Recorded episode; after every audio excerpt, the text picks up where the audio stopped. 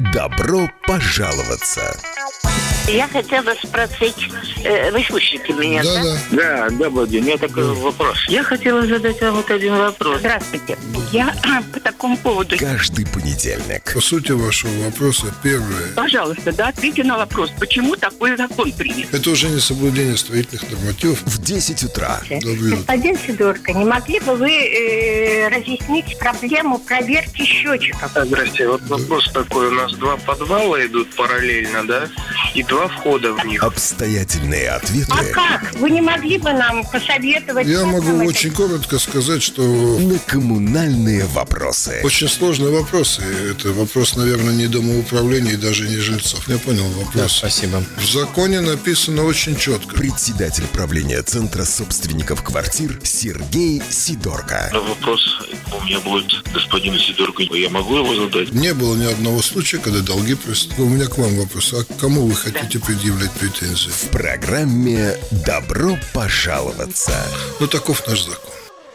Всем доброго дня. Начинается программа «Добро пожаловаться». Я напомню, что ваши жалобы, предложения, вопросы вы можете присылать. Присылайте, пожалуйста, их на номер WhatsApp 2306191, 2306191 или звоните в прямой эфир 67212 939 67213 939. На ваши вопросы сегодня отвечает председатель правления товарищества Центра консультации собственников квартир, председатель кооператива БАКа-2 Сергей Сидорко. Здравствуйте, Сергей. Доброе утро. Э, Я вот хотел начать э, нашу беседу вот с такого вопроса, с ситуации. Э, Дело в том, что ну, еще совсем недавно мы помним о том, как в городе стояли хозяйские дома заброшенные, на которые вот на реновацию которых не было денег, и такой вот позор для города, и городские службы приняли решение о том, что такие деградирующие здания будут облагаться повышенным налогом. Там, по-моему, значит, налог от кадастровой стоимости обычно налог на соб- соб- собственность составлял э, 0,2%, а таким повышенный он 3%. И это, в общем, привело к тому, что, да, действительно стали эти дома или приводить в порядок, или, ну, уже продавать тем, кто может их привести в порядок. Однако вот этот, э, это, можно сказать, оружие или, не знаю, инструмент э, против таких нерадивых хозяев сейчас обернулся э, в сторону э, многоквартирных домов. И вот уже, по-моему, есть один такой прецедент, когда люди, жившие в... Ну, там, по-моему, не... Мы уже затрагивали тему с балконами, что не приводили в порядок балконы, балконы пришли в негодность, запретили пользоваться балконами, начали уже осыпаться балконы, и к дому присвоили э, вот этот статус э, деградирующего. Жители с удивлением вдруг обнаружили в счетах, э, значит, то, что они должны заплатить налог не 30 евро, как там обычно было в год, а 550. И для них это было просто шоком, потому что, ну, плюс еще вот эти все коммунальные выросшие платежи. Вот я хотел спросить, вот насколько, как вам кажется, вот этот инструмент, который э, как будто бы был сначала, э, чтобы приструнить ну, нерадивого одного хозяина дома, будет ли он действовать для многоквартирных домов, где вот этих владельцев очень много? И что делать, если эта ситуация начнет, ну вот не один такой будет дом у нас, а будет их там э, десятки, а может быть даже сотни появятся, и вот э, начнутся массовые неплатежи, и вообще как, куда это может ситуация в результате вывернуть? Не произойдет ли какой-то социальной, я бы сказал, катастрофы? Ну, давайте начнем с того, что когда Рижская дума принимала положение деградирующих зданиях, там не было сказано один владелец, много владельцев и так далее. Просто что было сделано, это, да, это жилые дома, это, это распространялось в первую очередь на жилые дома, потому что 0,2 ставка налога на недвижимость э, 0,2% применяется к жилым домам. Значит, попадали под это, под это постановление попадают абсолютно все жилые дома, многоквартирные жилые дома. Независимо от того, это там дом может быть многоквартирный принадлежать одному собственнику или десяти собственникам или ста, это не важно. Это первое. Второе, акцент э, работы Рижской думы был направлен в первую очередь на исторический центр. И поэтому ну, у нас создалось впечатление, что это какие-то дома там, которые расположены в недешевых районах, ну, что это действие направлено против. Нет, это, это положение касается всех деградирующих домов. Просто-напросто специальная комиссия занималась длительное время именно домами в историческом центре. Это первое. Второе, то, что процесс перехода на повышенную ставку, он не упрощенный. То есть на самом деле сначала комиссия осматривает там соответствующие объекты, выносит постановление о том, что она собирается признать это деградирующим, выносится на комиссию, при этом одновременно управляющий или владелец здания оповещается о том, что ему грозит такая неприятность, человеку дается или, ну не человеку, а объекту дается время подготовить план мероприятий, утвердить его в департаменте имущества, и тогда можно на какое-то время избежать наказания приступить к ну, устранению этих недостатков, потому что все прекрасно понимают, что чтобы перевести, чтобы вообще устранить звание деградирующего здания, необходимо капитальное техническое обследование, необходим проект, как правило, необходима проектная документация, все это нужно утвердить. Поэтому если владелец здания своевременно реагирует на такие вещи, то, как правило, ему дается срок. Ну, а в данном случае, ну, по всей видимости, я не знаю, там, в чем была проблема коммуникации, но Возможно, собственники квартир не восприняли это всерьез. Не восприняли, да. Там как раз в публикации говорилось о том, что многие, ну, это они получали это извещение, но совершенно как-то пропускали его мимо ушей. Ну, какая-то бумага пришла, боже мой, там. Ну, мы вообще, наверное, любим не читать бумаги. Это первое. Второе, я хочу сказать относительно второй части, не приведет ли это к какому-то взрыву. Вообще, техническое состояние, вот я, понимаете, мне сложно это сказать, но я скажу все-таки так, что если мы берем серийный фонд, который жил и построен в советское время, у него состояние двоякое. Часть элементов требует срочного или неотложного ремонта. А в принципе сам конструктив способен служить еще долго и упор. То есть э, сейчас э, еще раз напомню, что эти здания были построены в короткий период, там, в течение 10 лет. Основной жилой фонд Риги был построен в течение 10 лет. И у него были специфические условия эксплуатации, эти условия были прописаны в нормативных документах, но, к сожалению, еще Советского Союза – и никто эти нормативы, эти правила технического содержания здания особенно не придерживается и не выполняет. Поэтому отдельные элементы здания начали ну, приходить в негодность. И этот процесс, к сожалению, может быть таким лавино, лавин, лавинообразным или взрывоопасным, потому что ну, здание служит уже 40 лет, грубо говоря, как минимум 40 лет. И э, через какое-то время, ну, логично, что что-то придет в негодность полную, и это будет почти одновременно, ну, то есть в историческом понятии там, в течение двух-трех лет или пяти лет во всех зданиях. Что вызовет, я думаю, очень большое напряжение. Как минимум. Это первое. Поэтому надо сейчас всем собственникам очень серьезно относиться к этому вопросу. Второй момент, который есть сейчас, если вы обратите внимание на публикации, то Евросоюз готовится принять жесткий документ по энергоэффективности зданий, где уже будут там не рекомендации, а будет требование, чтобы к 2050 или 2035 году энергоэффективность здания соответствовала каким-то параметрам, и что будет за невыполнение, я еще не знаю. Но, в принципе, это логичный, давно предполагаемый ход о том, что здания в силу их изношенности, в силу изменения вообще окружающей среды в силу ну, изменения в том числе и энергетической политики, они должны потреблять намного меньше. И, при соответствующих действиях они способны потреблять намного меньше энергии. Поэтому нас сейчас заставят еще и с этой стороны. И вот как э, мы откликнемся на все это, как мы сможем реализовать вот Эту часть тоже непонятна. Поэтому признание деградирующим части там нескольких зданий с балконами, это еще только цветочки на пути, на этом сложном и очень тяжелом пути.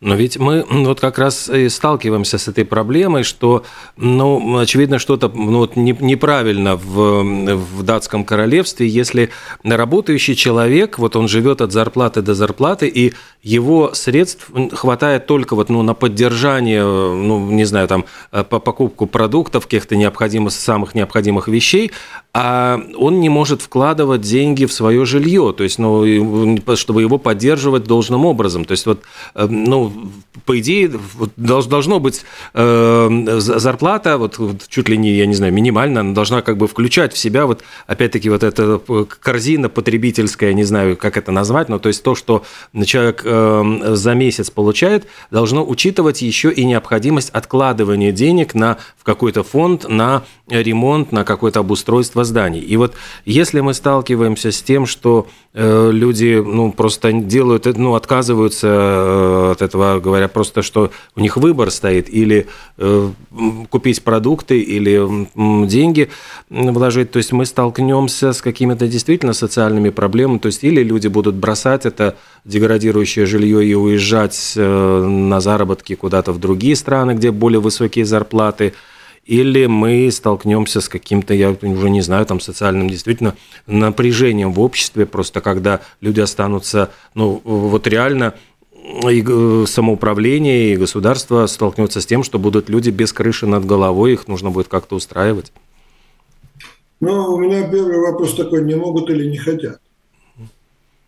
Это первый вопрос, потому что скажем, столь мрачную картину я для себя не рисую, хотя я понимаю, как тяжело жить. Но я столь мрачную картину не рисую и думаю, что на самом деле за, зачастую эти проблемы связаны, первое, с тем, что люди не хотят понимать, и люди до сих пор не воспринимают э, вообще это как собственность. Но ну, давайте я сошлюсь на такую вещь, я вот долго думал. Мы как только начинаем эти разговоры, сейчас должен раздаться звонок – где скажут, а почему нам, когда передавали собственность, не привели в порядок? Так ведь? Ну, наверное, да. Ожидаемый звонок. Но я как-то подумал, ребята, в 95-м году вам передавали жилье, построенное в 80-м. То есть этим домам было 15 лет. Вы чего хотели? Чтобы вам его перестроили. То есть мы по факту, основная часть тех, кто приватизировал жилье, приватизировали абсолютно новые дома в хорошем техническом состоянии. Давайте на этом вопрос закроем. То, что сейчас дома стали намного хуже, это результат нашего хозяйствования как собственников. Или наш, ну, так оно есть на самом деле. Это первое. Второе, приведет ли это к взрыву? Я думаю, что вообще-то жилищный коллапс – это вполне ожидаемый. Потому что, скажем, с одной стороны, вы говорите, не, я скажу, не хотят. С другой стороны, есть люди, которые действительно не могут, но не надо забывать, что довольно неплохая поддержка идет. И вообще, в принципе, если люди, основная масса хочет, то, наверное, государство могло бы тем, кто не может, выделить силовое финансирование. Это гораздо более дешево, дешевле, э, или дешевле, это будет дешевле, чем ну, вообще вот разрушение этих зданий. Ну, в связи с этим, но еще что тормозит все это дело, это тормозит отсутствие какой-то ясной и внятной государственной политики. Потому что если было ясно, что там вот столько тысяч или миллионов квадратных метров жилья нужно будет провести по определенной программе, то, наверное, под это бы бизнес бы строил бы производственные мощности, ну, искал бы ресурсы, там, материалы и так далее. И это был бы какой-то долговременный план, при котором возможно нормальное предложение строительных услуг по нормальным ценам. Сейчас же мы не можем. Почему? Сейчас, э, если я реновировал, скажем, в 2000 каком-нибудь пятом-десятом году дома со средней стоимостью квадратного метра 100 латов, ну это считайте там 140 евро за квадратный метр, то сейчас 400. Насколько оправдан рост одних и тех же действий? Это тоже тут вопрос большой. У нас между тем звонок есть. Здравствуйте, пожалуйста. Э, Доброе утро. Доброе. Вот извините, Олег, вы всегда клоните к какой-то тотальной бедности. Ну, неправда. Ну, э, Мгм. Нет, ну- бедные люди, они всюду есть, да. Просто действительно нет желания и нет понимания о том, если имея на каждого члена семьи машину, там дачи, все имея, квартиры, ремонты, там все есть. А как общее, даже вот увеличить там плату на ремонт там будущих периодов, как нам на каких-то 15 центов, нет, это нет, это уже посчитали, что это кому-то 10 евро в месяц будет все. Ну, желания нет, вот. И, и не надо говорить о бедности. Какая-то часть бедная, но им действительно помогают, и если надо будет, но все-таки, к сожалению, очень много у нас, ну, безответственных, я не знаю, как, как понимать вот таких людей. Спасибо. Спасибо. Ну, вот э, мне кажется, действительно очень странный парадокс, когда у человека есть свой собственный дом, он прекрасно вот как бы осознает, что никто крышу ему не отремонтирует, если она прохудилась. А если речь идет о многоквартирном доме, то здесь сразу возникает вопрос, кто под этой крышей живет, кто там ближе к первым этажам. И ему вроде бы кажется, что эта проблема не такая актуальна. То есть вот ну, все эти вот собрать собрание, э, договориться, это каждый раз очень-очень сложно, и вот буквально проход- ну, нужны очень иници- инициативные люди для того, чтобы это прошло. Ну, и вот опять-таки мне, понимаете, вот эта вот политика государства. Давайте соберем собрание. Но я всегда своим жильцам, я прошу прощения радиослушателей, я своим собственникам всегда говорю, насчет собрания у меня позиция одна. У вас прорвало в подвале канализацию. Давайте соберем собрание по поводу ее ремонта, соберем вместе протечки. Значит, чтобы собрать собрание, нужно две недели на то, чтобы повестить, потом мы поговорим, после этого мы еще будем месяц составлять конкурсные условия, после этого через три месяца, может быть, мы найдем исполнителя. Ну, примерно так выглядит собрание. Я прошу прощения, я канализацию привел как вонючий пример. Но, собственно говоря, если течет крыша, какое нужно собрать? Если пришел эксперт и сказал, что у вас крыша дальше эксплуатироваться не может, она ведет к ее повреждению, там, ее состояние нарушает уже, ну, начинает вредить конструкции. То же самое касается балконов. Ну, какое собрание? Вот мне кто-нибудь объясните, ну что, ну давайте тогда в гаражном кооперативе устроим собрание по поводу того, ремонтировать или нет тормоза на машине. Это аналогичные вещи. Просто-напросто почему-то мы вот именно это, нашу часть собственности юристы воспринимают как нечто, которое должно быть полностью задемократизировано. Да, должно быть, но в каких частях? Ведь если есть, есть ремонт, есть регламентный ремонт, есть необходимый ремонт, я думаю, что здесь какие-либо обсуждения не должны быть.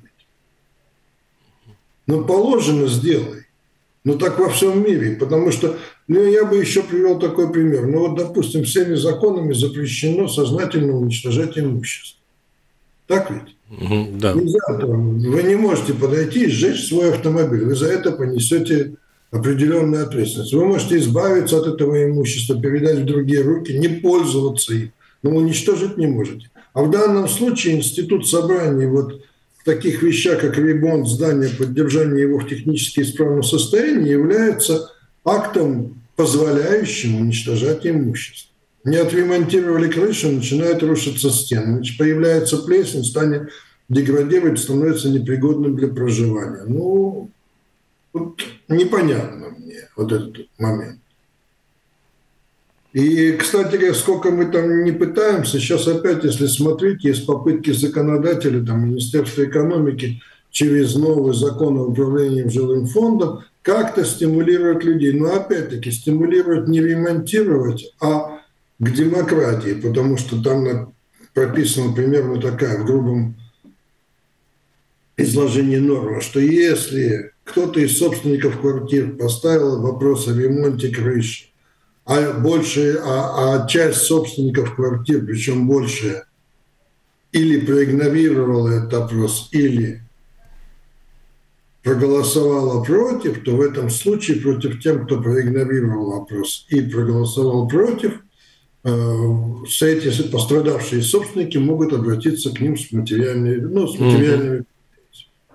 Ну, вроде бы классно, но Я из этого делаю выход. Во-первых, тогда у нас должны быть собственники супер юридически подкованными, потому что они должны знать, в каких случаях они, кому они могут предъявлять претензии. Это первое. Второе, ну, судам у нас делать нечего. Да. Судам делать нечего, да, потому что, скажем так, если э, условная квартира номер 30 проигнорировала голосование, и в результате этого произошел, допустим, произошло э, там повреждение конструкции, то все оставшиеся, то все собственники, там, скажем, 60-квартирный дом, ну, условно говоря, 29 проголосовали за, а 31 против. Значит, 29 человек могут подать иск против 31. Да, ну, классная вещь. Судим, адвокатом судим работы будет до и больше. А толку? А крыша таки останется не отремонтирована. Главное, что когда все ну, все взыщут, крыша останется не отремонтирована. У нас, между тем, еще один звонок. 67213-93-9. Здравствуйте. Алло, доброе утро. Доброе. А, вы знаете, вот мне непонятно, разные законы у нас существуют на одну и ту же тему, что ли, или как? Вот э, я просто скажу, допустим, э, дом, э, или так правильнее, управляющий э, в октябре присылает дому э, смету работ на следующий год. В этой смете э, смету затрат на, след... на э, управление домом. В этой же смете прилагаются э, предлагаемые э, ремонтные работы обязательные и, э, значит, э, деньги для этого. Если жители дома э, не желают, значит, разбираться с бумажками и читать их, то они не возражают против этих предложений. И эти предложения по умолчанию включаются в их счета. Значит, и вот у нас есть каждый год перечень работ с той же самой крышей.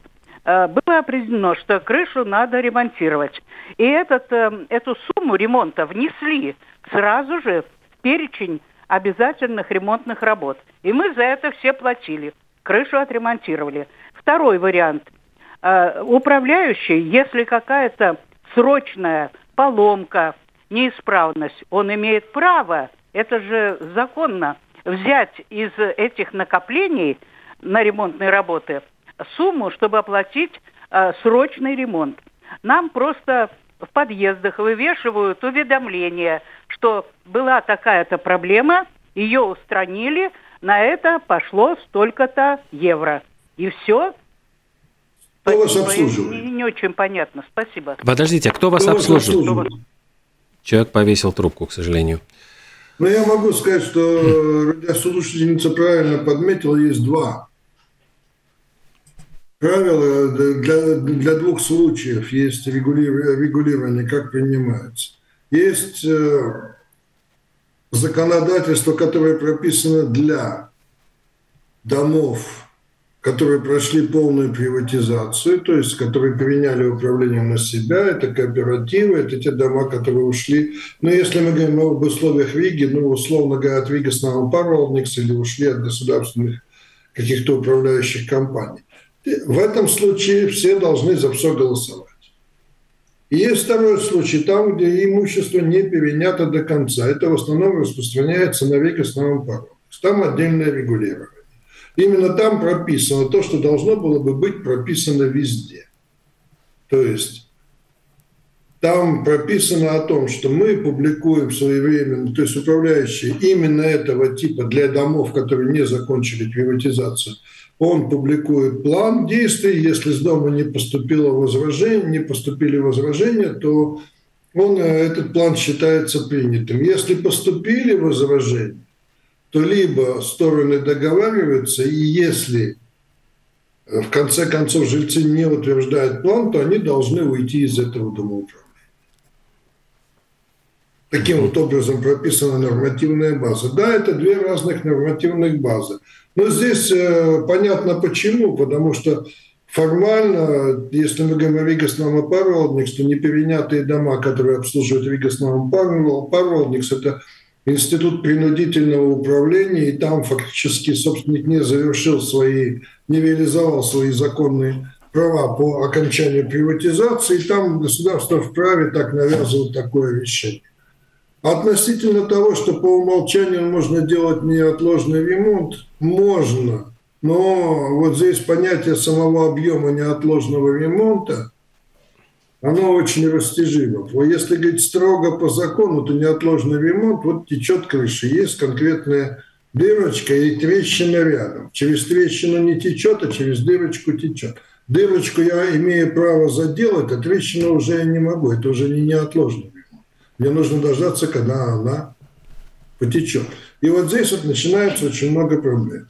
Так что да, законодательство двоякое, и на самом деле ваш прекрасный случай не работает всегда как, так хорошо, как вы говорите.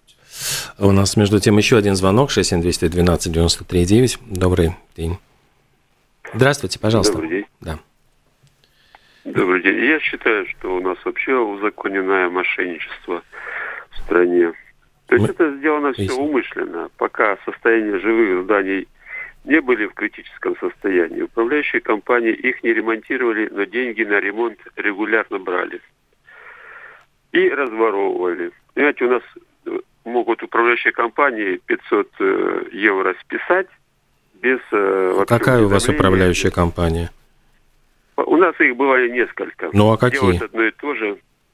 Подождите. Ну, подождите, у вас, ну, как, у вас как бы, у вас абсолютно, у вас абсолютно сейчас начинаются обвинения. Я перебиваю, потому что вы выдвигаете обвинения в адрес управляющих компаний, объявляете, обвиняете их в воровстве и при этом не отвечаете за свои слова. То есть я вас вывожу из эфира, потому что, ну, вот как бы вы бросаетесь очень серьезными обвинениями и при этом даже отказываетесь сказать, каким управляющим компаниям у вас есть претензии. Извините, но просто я тогда вас убираю из эфира.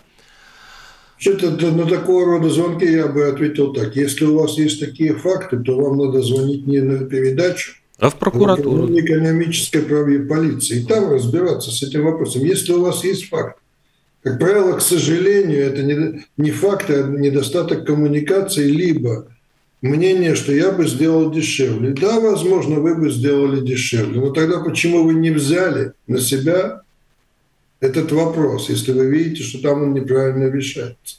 Потому что, как правило, это, я прошу прощения, Олег, что я тоже вас поддержу, это просто мнение со стороны. Вот я считаю, что это так, все можно сделать по-другому, но когда такому человеку говоришь, бери и делай, и у тебя все возможности есть, он куда-то исчезает сразу.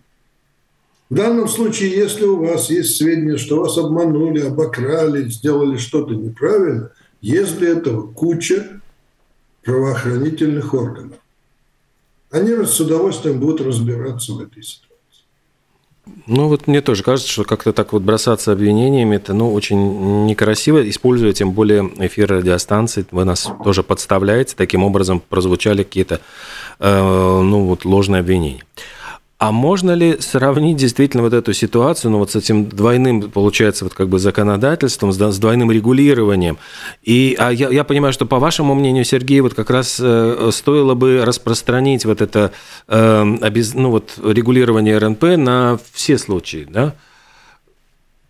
На случай регламентных работ, и, ну, понимаете, я хочу сказать так, ну, если нужно для здания, что там через 30 лет менять крышу. Ну, допустим, я опять прицепился к этой крыше.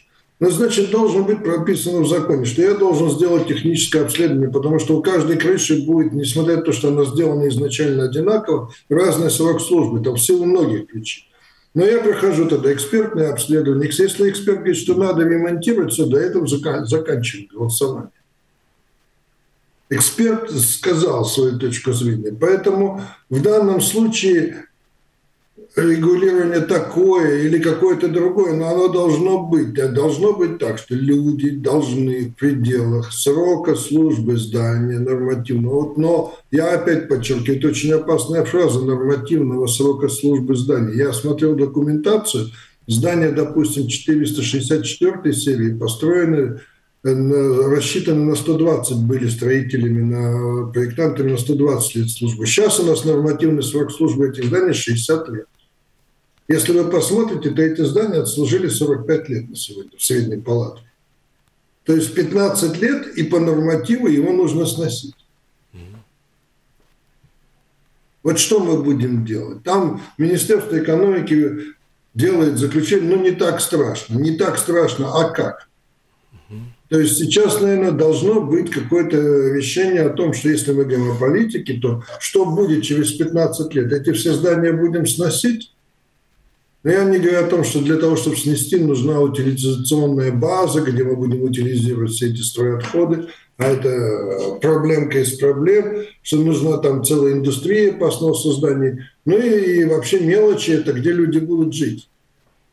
Ведь на самом деле, там, если мы говорим о сносе, о том, что прекращает срок эксплуатации здания, то собственник его должен за свой счет снести. Там никто не должен финансировать. Угу.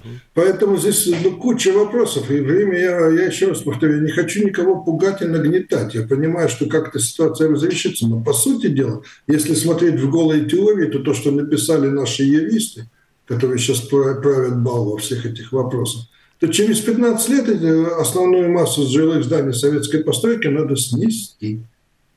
Без разговора. То есть всю ту собственность, что есть сейчас в руках у людей, ее нужно уничтожить. И что будет дальше?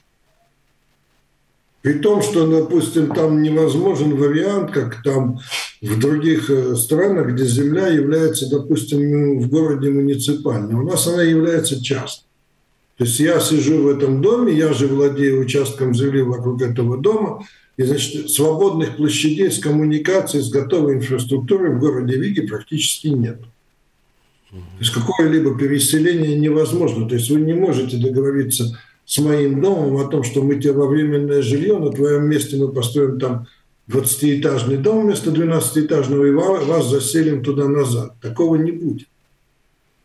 Об этом невозможно будет договориться, как это делают другие. Поэтому тут проблемка такая, очень хорошая. Еще один звонок успеем принять. Здравствуйте. Здравствуйте. Я вот в защиту этого товарища, да. который звонил. Я живу в Бедребе. И наша управляющая компания вот там в, в подвалах делает ремонты. Делает там на 4 тысячи там и больше, выставляет, считает все. Никаких приемных актов, ничего. Мы не можем ничего проверить. А нужно предварительные сметы проверять, чтобы нам обследовать. Мы еще не такие специалисты, нам со специалистами нужно все это сделать. Ничего это не делает. А кто вам мешает? Главное, это я за то, чтобы материалы, допустим, стейки, были самые дорогие, с самым большим сроком действия, 7 и больше лет. Тут не надо экономить. А заработная плата у них должна самая маленькая в конкурсе сделана. Вот так вот. Поэтому это все очень сложно. И прав он, что нас обворовывают. Ну, я могу сказать так, а почему вы не на стороне воров? Почему вы не стали и не заместили этих воров с собой? Вот первый вопрос у меня ко всем людям. Почему вы не заместили? Вы же супер честный. У вас, наверное, от кого-то есть справка, что вы супер честный. Э, я прошу не обижаться на меня, но когда человек говорит, что меня обворовали вот так вот, потому что мы куда-то не имели доступа, ну, масса вопросов, хотел ли ты попасть, что значит материалы 7-летней сроком службы, когда сейчас современные материалы для водопровода минимум 50 лет срок службы, ну, непонятно. То есть опутанная немножко заявка, но если вы честны, то я хочу спросить, как это познается? Ведь, наверное, если бы у вас была какая-то святая справка о вашей честности, вас бы люди тут же моментально вознесли на небывалые высоты. Поэтому давайте говорить так. Что значит вы не можете контролировать? Вот как вы, а как вы контролировали? Если вы считаете, что зарплата, работая с самыми сложными материалами, зарплата должна быть самой минимальной, то для меня такая, как вот для исполнителя, постановка вопроса является крахом. Потому что что значит взять дорогущий материал и абсолютно неквалифицированного человека, который будет согласен работать за минималку? Ну, это значит испортить и материал, и пустую выкинуть деньги. Но я, я так понимаю вообще постановку вопроса. Э, поэтому я бы сказал так, что здесь на самом деле, если вы не можете как-то коммуницирует с Бедриба и считаете, что виновата Бедриба, то есть устав, который позволяет вам менять состав Бедриба. Имеете ли вы поддержку в доме, или вы один такой продвинутый? Здесь тоже очень большой вопрос. Я извиняюсь, что грубовато немножко. Еще один успеем принять звонок. Алло, алло. Да, а, вы опять. Вот я вам скажу, допустим, как мы меняли стояки. Очень просто. Значит, я сказал, все, все эти самые трубы выложить около мусорника. И я все по размерам посчитал эти самые метраж этих труб. И обнаружил, что половина меньше, чем в смете. Вот как с ними бороться? Не, не совсем понял. Половина Э, чего да, меньше, да. чем в смете? Чего? в- Что вам непонятно? Половина По чего меньше, чем я смете? раз- посмерил с рулеткой все длины труб и все размеры. И оказалось меньше в два раза, чем э, с нас взяли У деньги. меня такой вопрос. А вы оплатили до этого детальный проект? Вот вы оплатили, потому что детальный проект на дом, чтобы прорисовать со всеми точными размерами, но он будет стоить, ну, энное количество тысяч. Там ни одна, ни две. Вы это оплатили?